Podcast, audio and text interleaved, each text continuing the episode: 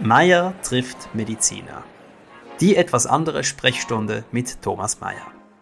Wer sind eigentlich die Frauen und Männer, die uns in Arztpraxen und Spitälern untersuchen, behandeln und pflegen? Was treibt sie an? Was bringt sie an ihre Grenzen? Ich bin Thomas Meier, Schriftsteller aus Zürich. In dieser etwas anderen Sprechstunde treffe ich spannende Menschen aus der Medizin und unterhalte mich mit ihnen über die großen und kleinen Fragen des Lebens. Hallo, hier ist wieder Thomas Mayer und diesmal bin ich in der Bethanien-Klinik in Zürich und darf mich mit Frau Dr. Sarasin unterhalten. Guten Tag. Guten Morgen. Sie sagten mir vorhin, Sie seien Gynäkologin und hätten sich weitergebildet im Gebiet der Sexualmedizin. Was ist Sexualmedizin? Sexualmedizin ist ein Gebiet, wo man sich mit der Sexualität als solcher sowie auch mit deren Störungen, aber auch mit den Vorstellungen, mit den verschiedenen ähm, Haltungen zur Sexualität beschäftigt. Und natürlich insbesondere Sexualmedizin heißt, dass wir uns natürlich auch mit der Behandlung von Funktionsstörungen beschäftigen. Und zwar auf allen Ebenen, nicht nur auf der somatischen, sondern natürlich auch auf der psychischen Ebene. Das heißt, ich kann auch als Mann zu Ihnen kommen. Selbstverständlich. Was hat Sie dazu bewegt, sich in diese Richtung weiterzubilden? Ich habe realisiert im Laufe meiner Praxistätigkeit, und da war ich schon lange im Geschäft, dass dieses Gebiet ausgeblendet wird, dass wir über alles sprechen mit unseren Patienten, ähm, auch über ganz intime Körperfunktionen, aber wenn es ums Thema Sexualität geht, dass wir das wie ähm, nicht erwähnen, wie wenn Kranke gar keine Beziehung mehr haben oder kein, keine Bedürfnis nach Sexualität haben. Also das ist etwas, was Sie im Umgang mit Patientinnen und Patienten erlebt haben, dass die das ausblenden oder haben Sie das auch gemacht? Nein, sondern dass wir Mediziner das vor allem ausblenden. Und weil wir das ausblenden, getraut sich der Patient oder die Patientin gar nicht danach zu fragen, weil er denkt, wenn der Arzt nicht sagt, dann habe ich wahrscheinlich auch ähm, kein Recht zu fragen oder er findet, das ist jetzt überhaupt nicht ein Problem oder das soll nicht mein Problem sein. Es geht doch jetzt um Therapie oder Heilung oder Diagnose.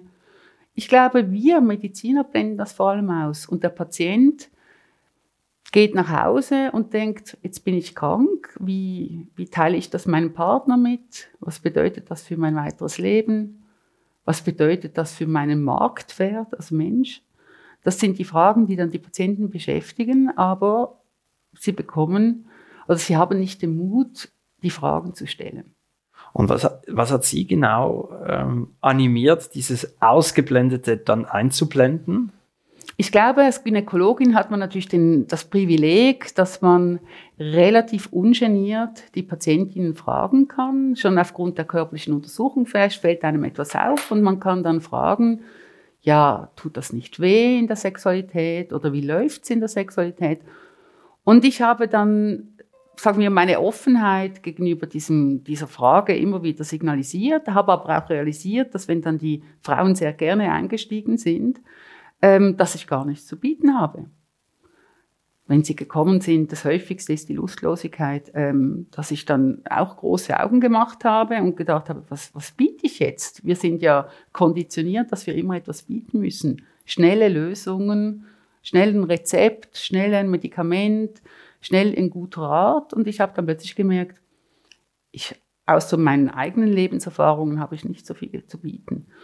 Und, ähm, und so habe ich mich dann auf die Suche gemacht, ob es da eine Ausbildung gibt. Und was haben Sie nun anzubieten, nachdem Sie sich weitergebildet haben? Ähm, ich glaube nach wie vor, es gibt nicht für jede, für jede Problematik eine schnelle Lösung. Aber ich glaube, ich habe gelernt, gute Fragen zu stellen. Stellen Sie mal eine. ähm, Drehen wir das Spiel mal um. Stellen Sie mal eine Frage, eine gute. Was hat Sexualität für Sie im jetzigen Moment, in Ihrer jetzigen Lebenszeit und Lebenskonstellation für eine Bedeutung? Ich glaube, die wichtigste Frage ist wirklich, warum wollen Sie Sex? Das ist eine sehr schöne Frage. Äh, ich werde sie gern beantworten. Das ist ja ein Interview und das darf in beide Richtungen gehen. Ich will Sex, weil ich mich dadurch meiner Partnerin sehr nahe fühle. Auch körperlich. Nicht nur mental und seelisch, sondern auch äh, im Übrigen empfinden. Ich denke, das ist eine der größten Motivationen. Was ich spannend finde, es gibt eine Studie, da hat man die Leute auch gefragt, warum wollen sie Sex? Und man hat 237 verschiedene Antworten gefunden. Und ich denke, das zeigt, ähm, wie vielseitig die Bedeutung von Sexualität ist. Und ich glaube, Herr Mayer gesund hat vielleicht einen anderen, eine andere Motivation, eine sexuelle Begegnung zu suchen mit seiner Partnerin, als Herr Mayer krank. Da kann Sexualität nochmals eine ganz neue Bedeutung bekommen. Zum Beispiel? Zum Beispiel, ich bin noch lebendig, ich bin noch da, ähm, meine Partnerin steht zu mir, auch wenn ich krank bin. Ähm, bin ich noch attraktiv? Bin ich noch begehrenswert, trotz meiner Krankheit? Das sind, das sind die Bedeutungen, die dann oft dazukommen und die wirklich, ähm, sagen wir mal, die Bestätigung, mich als kranke Person ähm, noch sexuell erleben zu dürfen, das kann einen großen Einfluss auf mein Wohlbefinden haben und zum Teil sogar auch auf den Krankheitsverlauf. Ich habe mal den Satz gehört, Sex habe mit allem zu tun, außer mit Sex. Das klingt, als wäre das eine Bestätigung dafür. Ich glaube, ähm, ich kann ja, ich kann das bestätigen bis zu einem Sinn, dass die Bedeutung eben von Sexualität so vielfältig ist, dass wir, wenn wir über Sex reden, jeder vielleicht ein ganz anderes Bild hat. Also wir reden zwar über das Gleiche, aber die Bedeutung ist sehr unterschiedlich. Das ist ja im Beziehungsrahmen ohnehin ein, ein, ein, wichtiger Punkt. Also wenn, wenn ich Liebe sage, heißt das überhaupt nicht, dass wir vom selben sprechen. Und das ist ja auch ein Quell für große Missverständnisse. Genau. Und ich denke, meine Funktion als Arzt ist es wirklich, mit meinen Patienten herauszufinden, was ist ihre Bedeutung, was ist ihre Problematik, ganz eigene individuelle Problematik, wo ich vielleicht unterstützend da sein kann. Ganz kurzes Nebengleis. Sie haben gesagt, ich als Arzt. Wir haben ja aktuell die große Diskussion, wie drücken wir uns äh, anständig aus gegenüber allen. Warum nennen Sie sich nicht Ärztin? Gute Frage. Ähm, wahrscheinlich, aber das hat jetzt was mit mir zu tun, lege ich, viel, lege ich zu wenig Wert oder es ist mir nicht so wichtig. Diese Diskussion, ob ich jetzt mich als Arzt oder als Ärztin ähm, angesprochen fühle oder dass ich das nicht betonen muss, dass ich eben eine Ärztin bin und nicht ein Arzt, es spielt mir eigentlich keine Rolle. Also für Sie ist das einfach eine Funktion? Ja. Ja. Okay, danke. Ähm, zurück zur Unterstützung, die, die Sie bieten können. Ähm, was können Sie denn konkret an einem Paar mitgeben, von, von dem ein Partner jetzt erkrankt ist, neu? Ich glaube, ähm, das Wichtigste, was ich bieten kann, ist das Gespräch, dass ich überhaupt frage und dass ich eine, einen Raum biete, wo die Patienten darüber reden können. Und insbesondere oft im Paar ist die Kommunikation gerade über dieses Thema eher erschwert. Das hat viel mit Scham, mit Rückzug, mit ich sollte jetzt verständnisvoll sein, ich darf nicht, zum Beispiel als gesunder Partner, ich darf nicht zeigen, dass ich eigentlich Lust hätte, weil meine Partnerin mag vielleicht nicht und die Partnerin hat das Gefühl, der sagt ja, der kommt mir gar nicht mehr nah, der will mich nicht mehr oder der findet mich nicht mehr attraktiv, weil Patientenrolle ist nicht sexy, sind wir ehrlich. Aber das sind ja alles Dinge, die auch mit gesunden Menschen, äh, Fragen, die sich auch bei gesunden Menschen stellen. Ja, ja, das ist richtig, aber ich sehe jetzt prima mal die Kranken. Aber diese, diese Ängste und die Scham und, und äh, was will der überhaupt von mir und findet er mich auch noch sexy, er sie, ähm, das sind ja Dinge, die alle umtreiben. Ja, ich, denk, ich glaube einfach mehr, dass ich natürlich in meiner Funktion ähm, da bin für die Patienten, die zu mir kommen. Und ich frage sie dann danach. Ich frage natürlich auch die Gesunden, die zur normalen Kontrolle kommen. Aber trotzdem denke ich, dies, also diese Sprechstunde ist vor allem oder sollte vor allem unseren Patienten, ähm, für unsere Patienten da sein. Weil man weil die wirklich speziell nicht gefragt werden. Bei allen anderen, ich denke, die haben zum Teil auch andere Anlaufstellen als ihren Arzt. Gibt es Menschen, die bei Ihnen zum ersten Mal überhaupt über Sex reden? Ja, ja. Ja, die gibt es. Ähm, ich denke, wissen Sie, ich glaube, in unserer Gesellschaft, wir sprechen ja alle recht locker über Sexualität. Im Allgemeinen. Ja, nicht über die eigene, also genau. über den Sex. Und ich glaube, ähm, über die eigene Sexualität zu sprechen, offen, mit allen Unsicherheiten, Fragen, vielleicht auch ähm, mit der Frage, ist es normal, wie ich ticke? Ist es normal, äh, was mich erotisiert? Ähm, es gibt ja auch Leute, die gar nicht mit sich im, im, im Reinen sind bezüglich ihrer, ihrer sexuellen Trigger. Und, und dementsprechend denke ich, viele, viele Menschen haben noch nie so ganz ehrlich über ihre Sexualität gesprochen. Und das, das erlebe ich immer mal wieder, dass, dass äh, solche Gespräche bei mir stattfinden, ja. Gibt es Unterschiede zwischen Männern und Frauen, die Ihnen immer wieder auffallen? Ich glaube, einer der größten Unterschiede, obwohl man das sicher nicht für jeden generalisieren darf, aber gerade wenn man krank wird, machen sich Frauen generell mehr Sorgen um ihre, um ihre äußerliche Erscheinung. Ähm, so dieses, bin ich noch begehrenswert? Bin ich noch attraktiv? Ähm, das ist sicher etwas, was die Frauen mehr rumtreibt. Dieses, ähm, ich habe jetzt Narben oder mir fehlt eine Brust oder ähm, ich habe zugenommen unter der Chemotherapie oder ich habe keine Haare. Ähm, das ist sicher etwas, was die Frauen viel mehr beschäftigt. Die Männer hingegen, die sind sehr funktionsorientiert.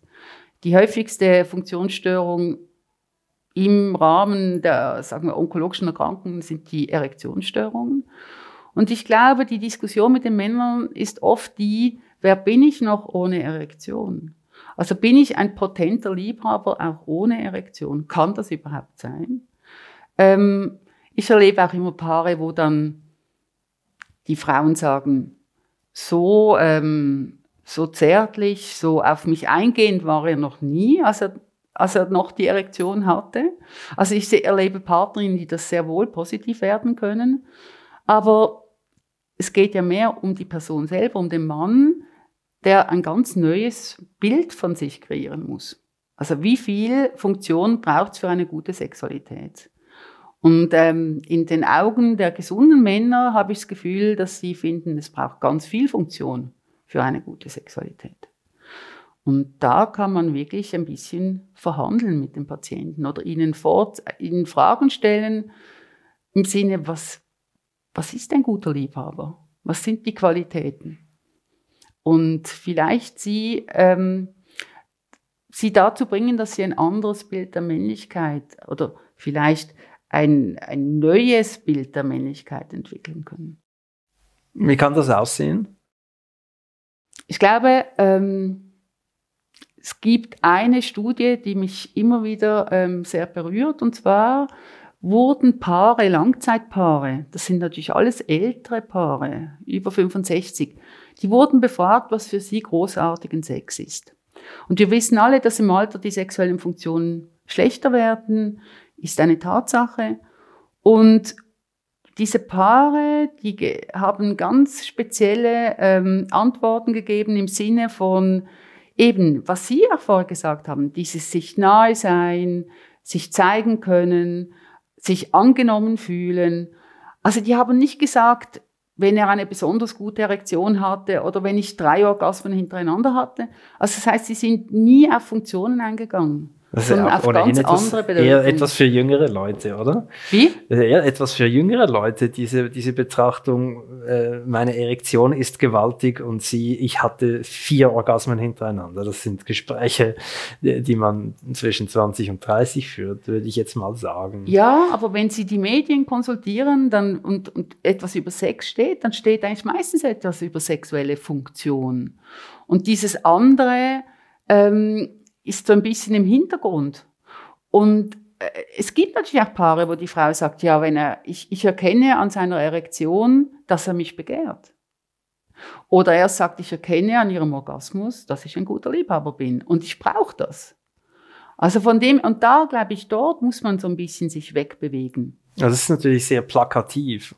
ähm, eben, man, man nimmt einen, einen Parameter, sage ich jetzt mhm. mal, als Qualitätsbeweis mhm. und als singulären Qualitätsbeweis. Dabei äh, gibt es ja noch andere. Selbstverständlich. Aber ich glaube, es zeigt auch, wie unsicher ja. wir oft sind in der Sexualität, wie wir uns klammern an ebenso singuläre Beweise. Was macht so eine Zusatzausbildung oder generell eine Beschäftigung mit diesem Thema mit, mit Ihnen selbst?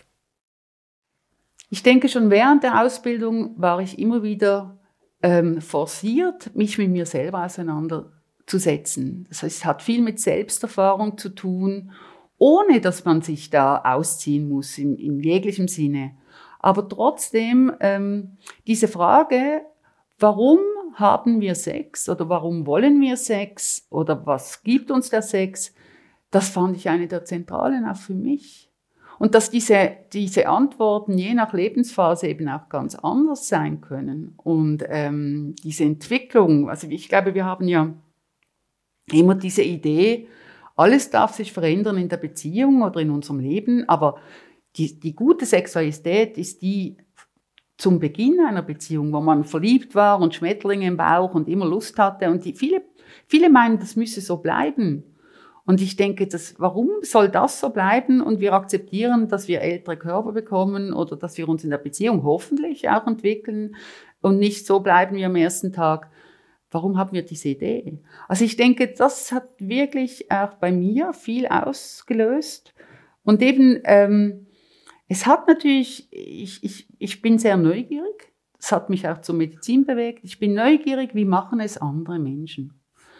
Wie machen es andere Menschen in existenziellen Situationen, existenziell bedrohten Situationen, wie eben eine Krebserkrankung?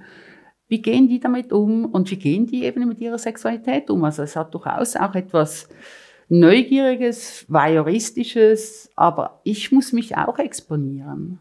Und das, es kommt wirklich zu ähm, interessanten Interaktionen. Und ich denke, diese Gespräche laufen nur gut, wenn man auch bereit ist, sich selber ein bisschen zu exponieren. Eine Frage an, an die Frauenärztin. Man hört ja von vielen Frauen, dass sie ein, ein sehr, die sagen das auch, dass sie ein sehr distanziertes Verhältnis zu ihrem eigenen Körper haben. Also äh, der Mann hat ja für seinen Geschlechtsteil mindestens zehn Kosenamen und Frauen sagen oft nur da unten. Worauf führen Sie das zurück? Ich glaube, das hat viele Gründe. Ähm, ich denke, in unserer Kultur ist es so, dass wir keine Nomenklatur haben für das weibliche Geschlecht. Während bei den Männern eben, wie Sie gesagt haben, mindestens zehn Koseworte schon da sind. Wir sehen ja auch zum Beispiel die Barbie-Puppen die haben kein Genitale. Die haben einen wunderbaren Busen, aber kein Genitale. Und das wird ausgeblendet.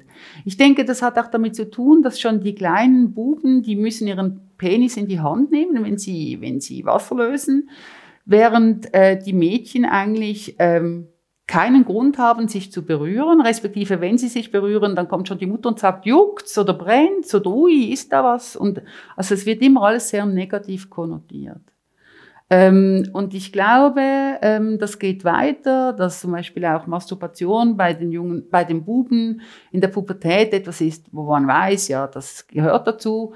Masturbation bei den Mädchen ist dann schon ein bisschen heikler, wird weniger thematisiert. Und ich glaube nach wie vor, dass auch wenn wir in einer sehr offenen Gesellschaft sind, so die lustvolle Frau, die hat immer ein bisschen was Beängstigendes für die anderen weil die könnte ja fremd gehen. Ähm, ich könnte als Mann nicht genügen.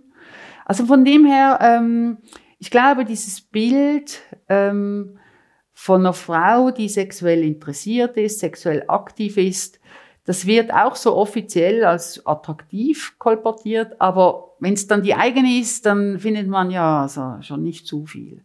Also ich glaube wirklich, da gibt es Unterschiede nach wie vor. Also das, das Patriarchat ist äh, der Faktor, der dazu führt, dass, dass Frauen sich nicht benennen?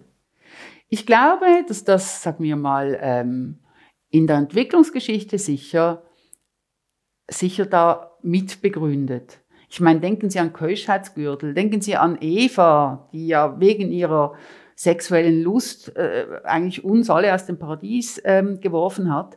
Also ich glaube, da gibt es durchaus dieses, diese lustvolle Frau hat, ist negativ konnotiert. Ja, oder Mädchenbeschneidung. Ja.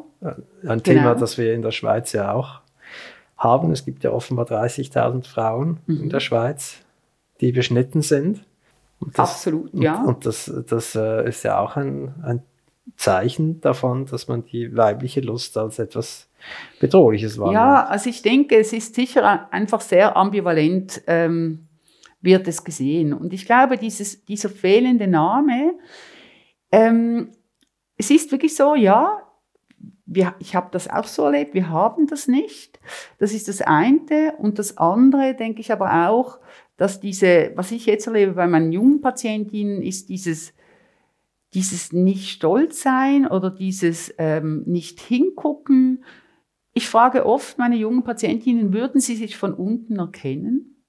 Und dann gucken sie mich mit großen Augen an, weil sie, weil viele gar noch nie richtig geschaut haben, respektive sich natürlich durch die ähm, allgegenwärtige Pornografie verleiten lassen, dass das Genitale so aussehen sollte, wie sie das in diesen Pornos gesehen haben. Und das sind meistens Frauen, die operiert oder retuschiert sind.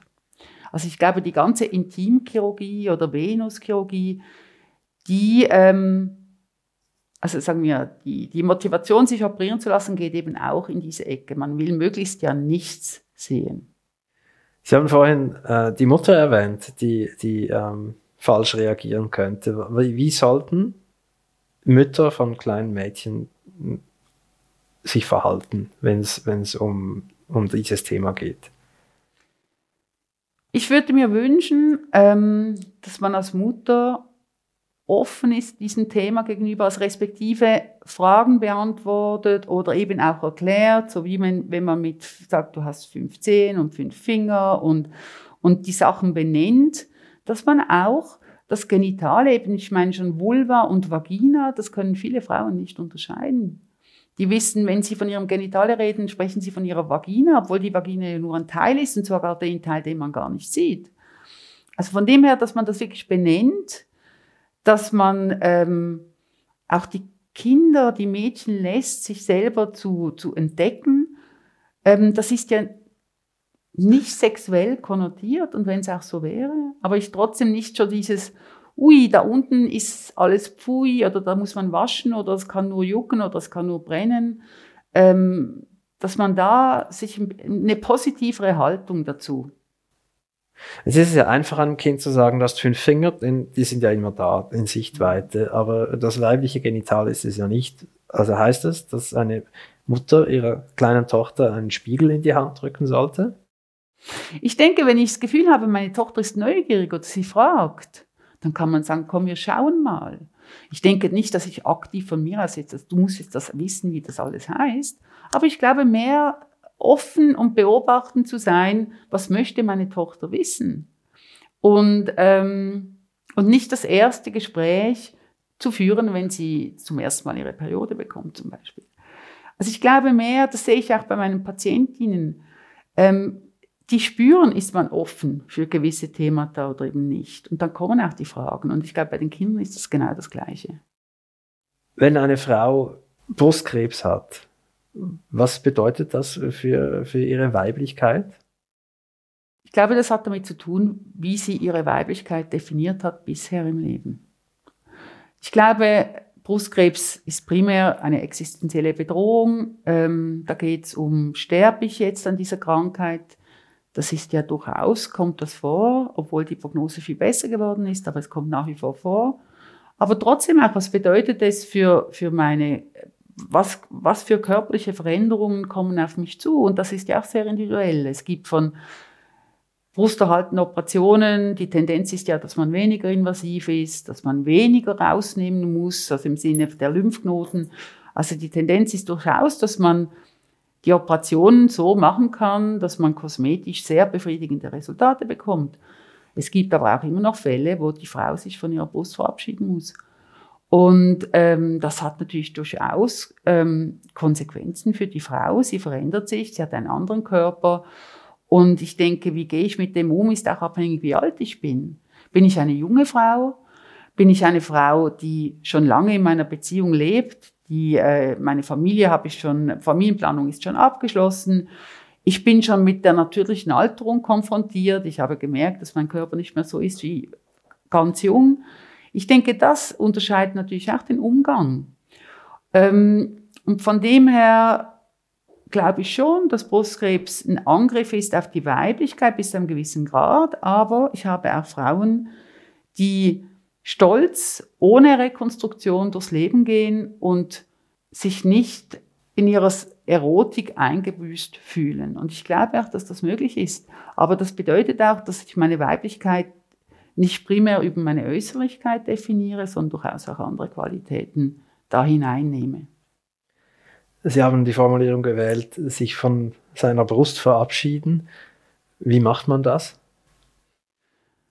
Sehr unterschiedlich. Es gibt Frauen, die fotografieren sich, die lassen sich fotografieren vor der Operation, die wollen dieses, ich möchte, ich möchte Bilder haben, wie war ich zuvor. Ich hatte eine Patientin, die hat ihre Brust getöpfert aus Ton.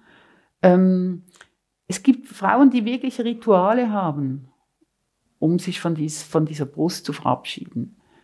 Was ich erstaunlich finde, ist, dass viele mir dann sagen, diese Bilder von vorher, die schaue ich gar nicht viel an.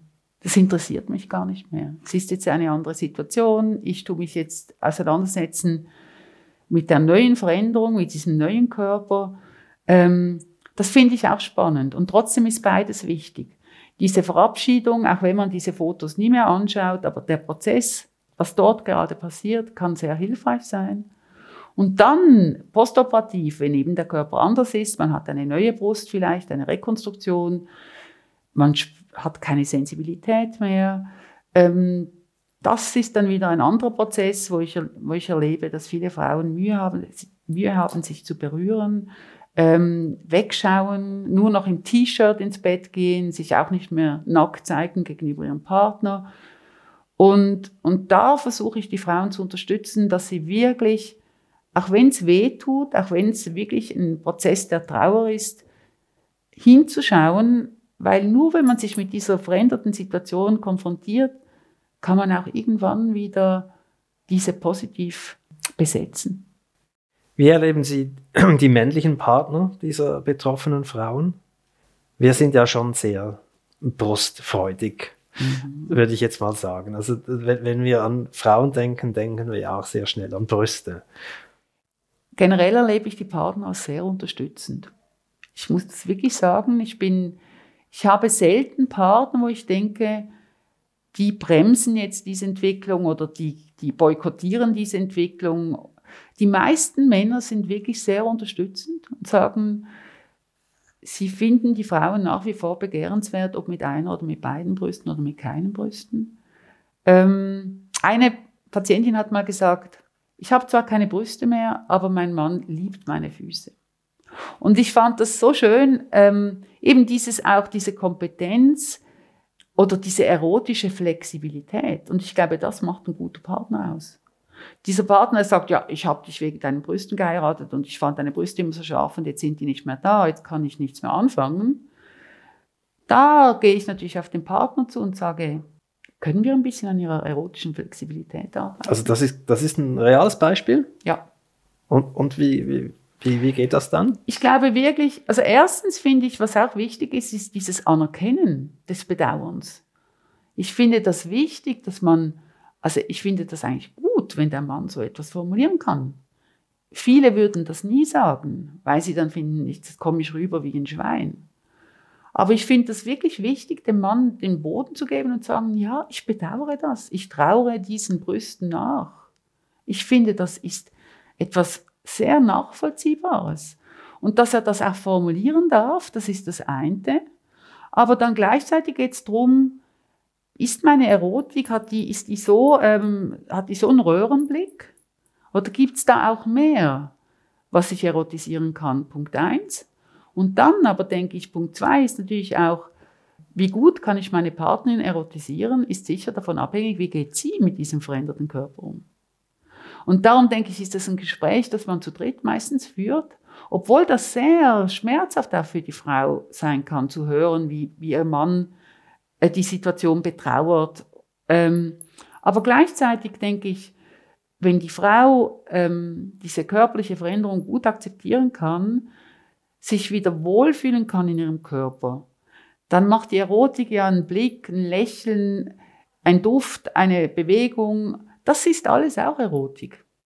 Sind, sind diese Gespräche, äh, führen die ähm, zu guten Momenten? Also es klingt ja sehr, sehr schwierig und traurig.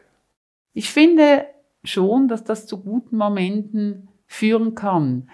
Ähm, ich glaube, manchmal ist es schwierig, dass die Partner synchron sind. Manchmal sind die nicht in der gleichen Phase. Und dann wird es ein bisschen schwierig, wenn der eine immer noch im Betrauern ist der Veränderung dann, und der andere vielleicht schon bereit wäre, einen Schritt weiter zu tun, dann bremst man sich oder, ähm, oder man spürt, ich bin nicht am gleichen Ort wie mein Partner und das macht es dann wirklich schwierig. Aber trotzdem denke ich, in diesen Gesprächen lernen die Partner sich zu akzeptieren oder ein Verständnis zu entwickeln, wo ist gerade der andere.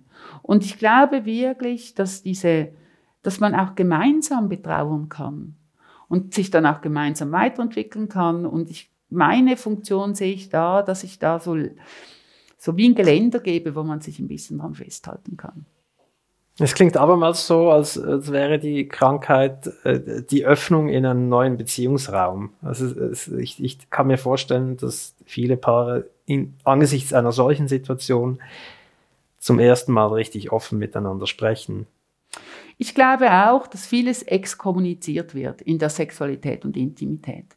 Und, und ich glaube, das kann eine Krankheit sein, das kann aber auch zum Beispiel ein Kind sein. Plötzlich, man wird von zwei zu drei wo man die Sexualität wieder neu verhandeln muss. Ich denke schon, dass das, ähm, ja, eine Krankheit kann der Anlass sein, dass man über die Sexualität neu verhandeln muss. Ist das ohnehin etwas, das man machen muss? Ist Sexualität Verhandlungssache? In meinen Augen ja. Also in meinen Augen denke ich, also verhandeln im Sinn von, ähm, was für eine Sexualität passt heute zu mir und was für eine Sexualität hat vielleicht vor 20 Jahren zu mir gepasst. Ich denke, dass man da immer mal wieder sich gegenseitig fragen sollte, wo stehst du gerade? Was suchst du? Gibt es etwas, was du gerne verändern würdest in der Sexualität? Ähm, ich denke, diese Gespräche sind fruchtbar. Ich glaube, ähm, ein, ein Lehrmeister von mir in der Sexualmedizin, der hat mal gesagt, dass wir uns eigentlich, dass wir wenn wir uns neu in eine Beziehung begeben, meistens eine Sexualität entwickeln, die der kleinste gemeinsame Nenner ist. Und, und ich glaube, man kann diesen Nenner vergrößern. Das Exkommunizierte vielleicht mit den Jahren anfangen zu kommunizieren, obwohl man ja nie alles wissen will vom anderen bezüglich der Sexualität. Also na, keiner will 100 Prozent der Sexualität vom anderen kennen. Aber trotzdem, man kann vielleicht von 30 Prozent sich gegen 50 bewegen wenn man das möchte. Und ähm, ein Partner einer Brustkrebspatientin hat mir gesagt, der Krebs hat uns unsere Sexualität genommen. Hat das so in den Raum gestellt. So wie, da ist jetzt nichts mehr. Und da habe ich mir dann schon also erlaubt, die Frage zu stellen, ja, gibt es nicht Raum für eine neue oder eben veränderte Sexualität? Und das ist das, was Sie auch gesagt haben. Ja, man kann in eine neue Phase kommen.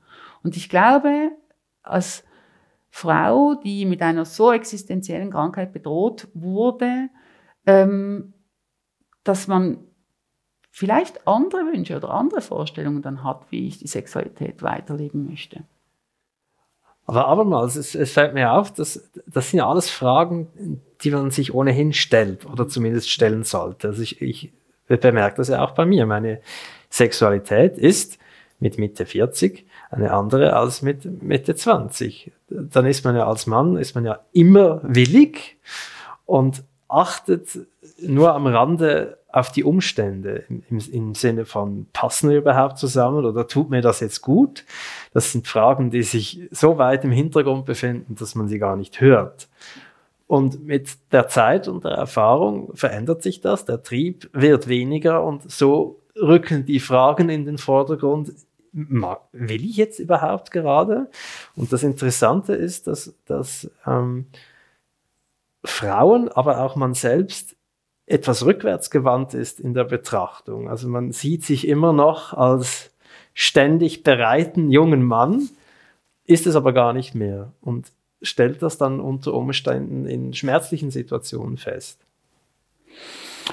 Also ich denke, ja, wir haben ja, das erkennen wir ja sonst manchmal, dass wir ein Bild von uns haben, das das vielleicht ähm, mehr den jüngeren Jahren entspricht als der Realität. Man erschrickt, wenn man ein Foto sieht von sich und denkt, du, die vielen Falten, du bist ja gar nicht die, die du gemeint hast.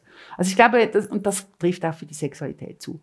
Ich glaube, ähm, die sexualmedizinische Sprechstunde, ich habe am Anfang gesagt, das ist primär für die Patienten da. Das, das, vertrete das vertrete ich auch, weil ich in der Medizin finde, dieses Thema wird vernachlässigt. Aber natürlich jede, jede sexuelle Frage oder jedes sexuelle Anliegen, welches mit Leidensdruck assoziiert ist, hat eine Berechtigung, in eine sexualmedizinische Sprechstunde zu kommen. Also von dem her, wenn Sie sagen, diese Fragen kennen wir doch alle, dann denke ich ja. Aber treiben Sie uns rum, dass wir leiden? Wenn wir leiden, dann hat man einen Anlass, sich beraten zu lassen. Und wenn man einfach sagt, ja, das gehört dazu, das ist so, ähm, ich erschrecke vielleicht mal drüber, dass ich gar nicht mehr der bin von früher. Aber man lebt damit, dann ist das ja auch gut so. Was sagen Sie einem Paar, das äh, nicht krank ist, aber mit, mit der Frage kommt, wir haben keinen Sex mehr, aber wir lieben uns noch. Was sagen Sie denen? Dann frage ich, ähm, ja und? Muss man Sex haben, um eine glückliche Beziehung zu führen? Wäre meine Frage. Was wäre Ihre Antwort? Nicht zwingend. Es geht wieder um die Bedeutung. Und was natürlich auch immer ist, wie geht, also, wie ist das Paar aufgestellt? Haben da beide die gleiche Haltung oder nicht? Ich, ich habe natürlich die Vermutung, wenn ein Paar kommt und sagt, wir lieben uns zwar, wir haben keinen Sex mehr, dann ist einer von beiden unzufriedener als der andere, sonst würden sie nämlich nicht kommen. Und dann geht es um die Frage, wie gehen wir mit unterschiedlichen Wünschen und Vorstellungen innerhalb einer Beziehung um. Wer hat den besten Sex? Den besten Sex oder einen erfüllenden Sex, besten finde ich so ein bisschen tönt nach Trophäe, das tönt schon wieder nach Funktion in meinen Augen.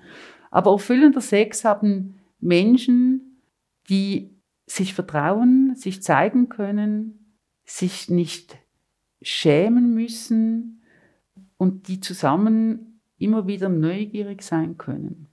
Also schamlos im positiven Sinne. Schamlos im positiven Sinne, obwohl wir mit schamlos dann auch schon wieder Assoziationen haben, die, an die ich jetzt nicht gerade primär gedacht Deswegen habe. im positiven Sinne. genau.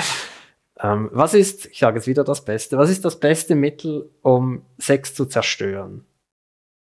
Ich glaube, um Sex zu zerstören, ist, wenn man den anderen entwertet.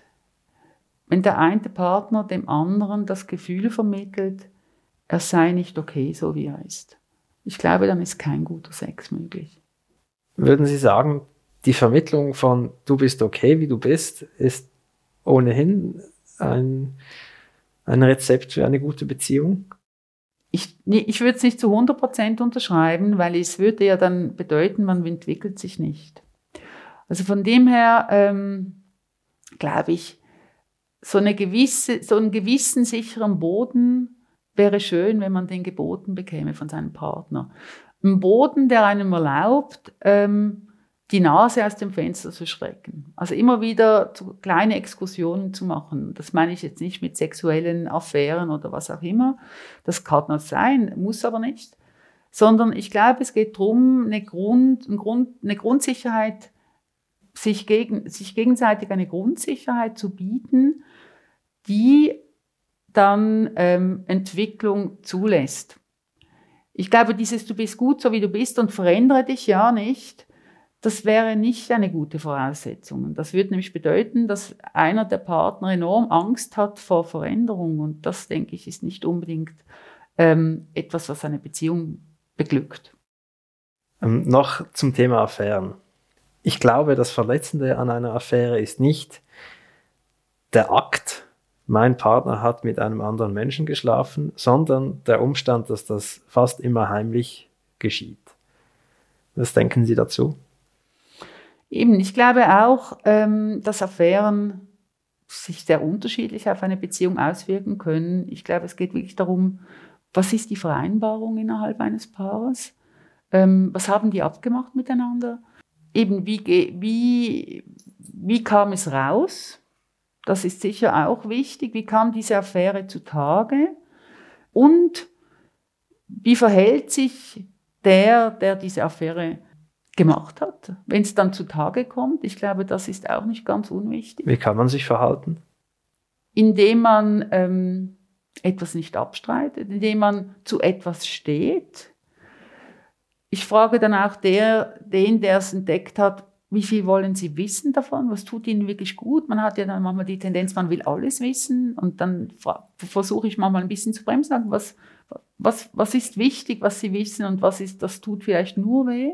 Und, und dann denke ich, ist der, der die Affäre begangen hat, also erstens mal, Affären sind ja, haben ein offenes Ende. Also ist das etwas, was weiterlaufen soll? Ist das etwas, was beendet wurde? War das einmalig? Was auch immer. Aber ich denke, ist der, der das begonnen hat, ist der offen, sich zu reflektieren?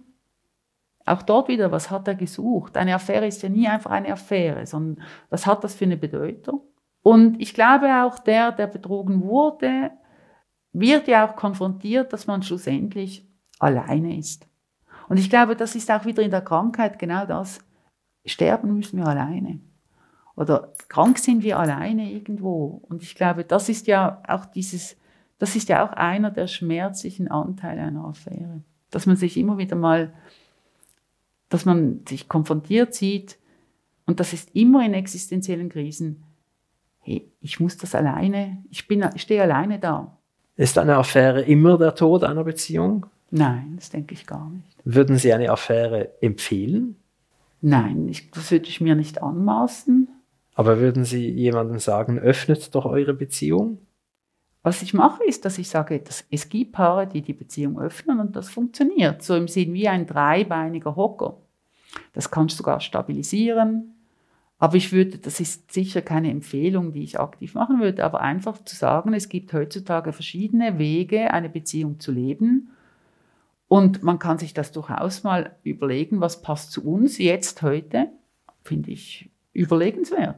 Also überlegen heißt darüber reden. Ja. Ja, ich denke, ich denke, jeder soll sich seine Haltung überlegen. Vielleicht habe ich das so gemeint. Und natürlich, eben wie gesagt, es ist Verhandlungssache. Frau Sarasin, das war ein unglaublich interessantes Gespräch. Ich könnte noch Stunden weiter fragen, aber ich würde Sie jetzt auch gern wieder Ihrem Arbeitstag überlassen. Bedanke mich ganz herzlich für Ihre Zeit. Danke vielmals Ihnen. Hat Ihnen dieses Gespräch gefallen und möchten Sie weitere hören? Dann abonnieren Sie meinen Podcast auf meiertrifftmediziner.ch. Haben Sie Anregungen oder kennen Sie eine Fachperson, mit der ich mich unterhalten könnte? Schreiben Sie mir auf contact at. An dieser Stelle bedanke ich mich bei meinem geschätzten Sponsor Sanofi Genzyme. Bis zum nächsten Mal, Ihr Thomas Mayer.